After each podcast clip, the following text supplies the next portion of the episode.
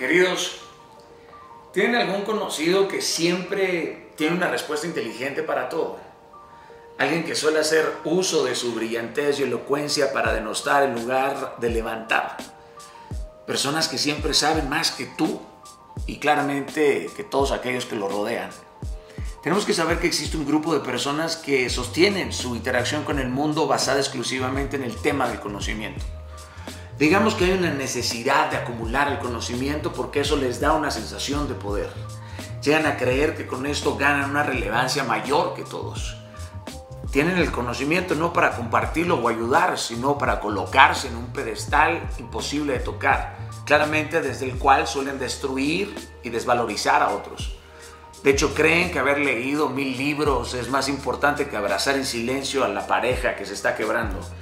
Muchas veces el conocimiento que acumulan los hace inflexibles, rígidos, casi de un intelecto prestado, porque suelen hacer códigos y formas que no son de amplio manejo. El, el, deseo de ser apreciado por su conocimiento es lo que les otorga relevancia social, son los que saben pero que, pero que no hacen y por supuesto no hacen por otros. Estas personas se sienten muy incómodas en las situaciones en donde su relación con el exterior les obliga a comunicarse a través del lenguaje de los sentimientos, el lenguaje de las emociones y el contacto físico. No olvidemos que la tendencia al sobreconocimiento puede reducir la capacidad en muchos niveles, tu capacidad de conectarte con tu propio ser desde la perspectiva de las emociones.